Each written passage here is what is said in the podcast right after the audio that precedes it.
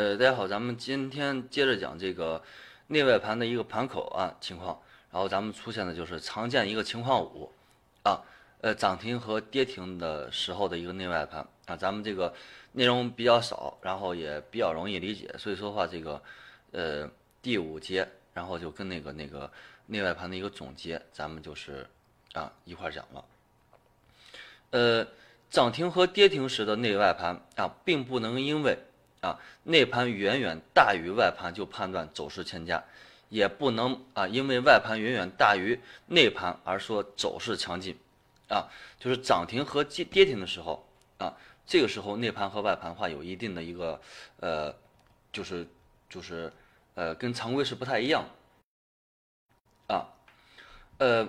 这只呃股票我们可以先看一下这个涨停的啊，外盘的话是啊。三十五万六千四啊，内盘的话是六十三万零七啊，呃，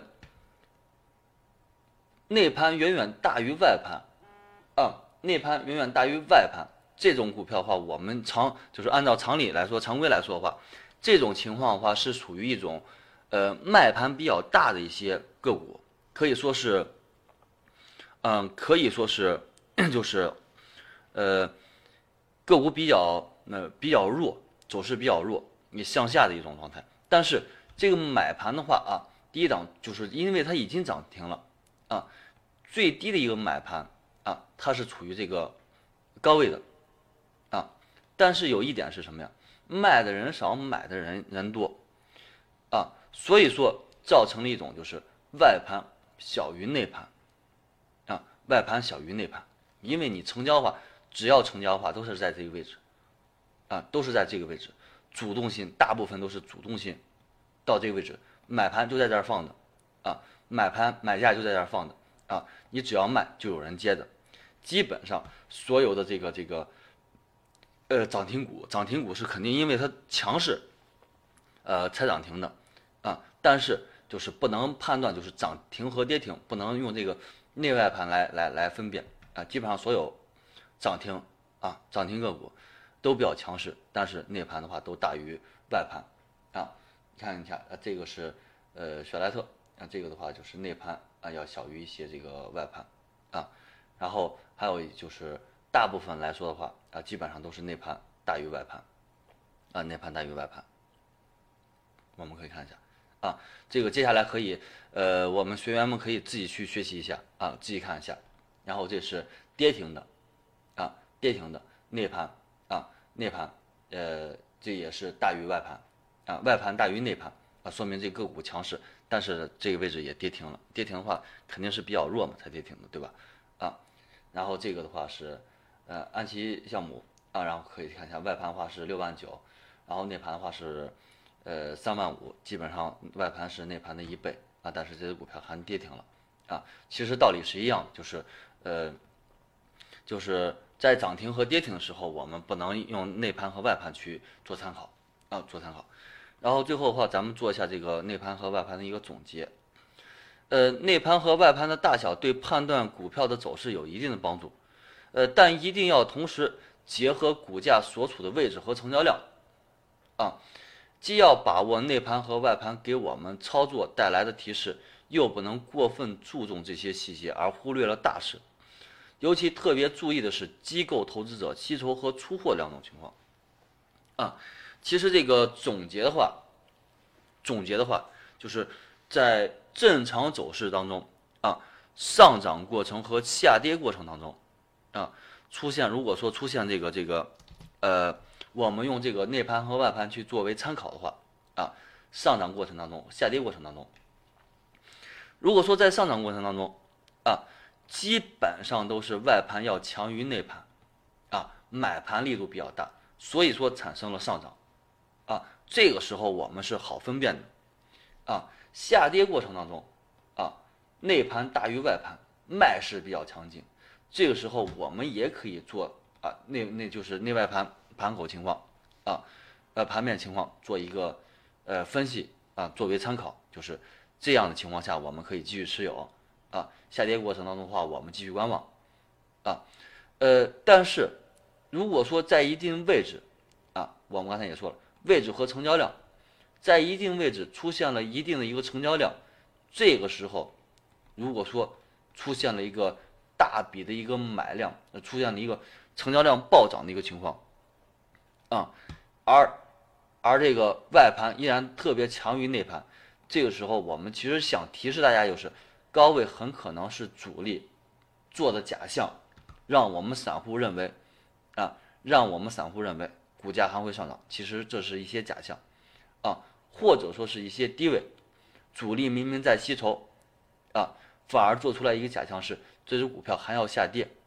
啊，这个时候我们应该合理的去分辨，啊，而不能特意的去非得把这个这个内盘和外盘把这些理论去套进去，就是深套进去，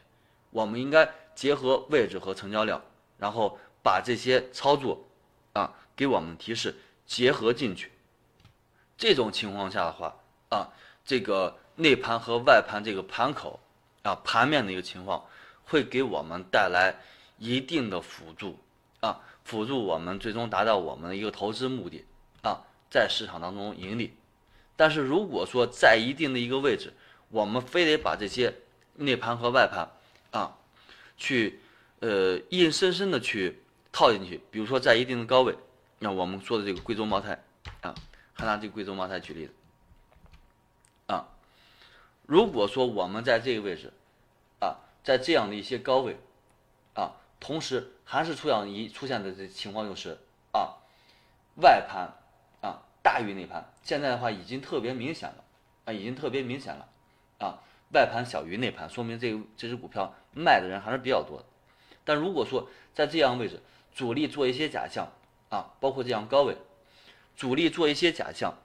让外盘大于内盘，我们还会认为这只股票股价还会上涨。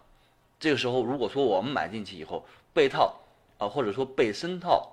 这个时候我们再去埋怨这个内盘和外盘这个这个这个呃两个指标去的话，啊，我们会有点就说是呃纯粹的属于推卸责任。因为这个内盘和外盘的话，我们也没有说是，呃，可以单独拿出来，然后去，呃，结合的市场去做，啊，比如说外盘大于内盘就可以买，啊，买了以后就一定会涨，这是不切合实际的，啊，所以说的话，内盘和外盘最结合最容易结合两点的话，就是一点，一个是位置，目前这只股票的股价处于什么样的一个位置，啊，再一个的话就是成交量。如果说处于类似于这样中间的位置啊，如果说没有后边这一节的话啊，这个后面这一节的话，看这样位置也是属于这个这个，呃，我们常说叫一个次级折返走啊。如果说是这样的位置的话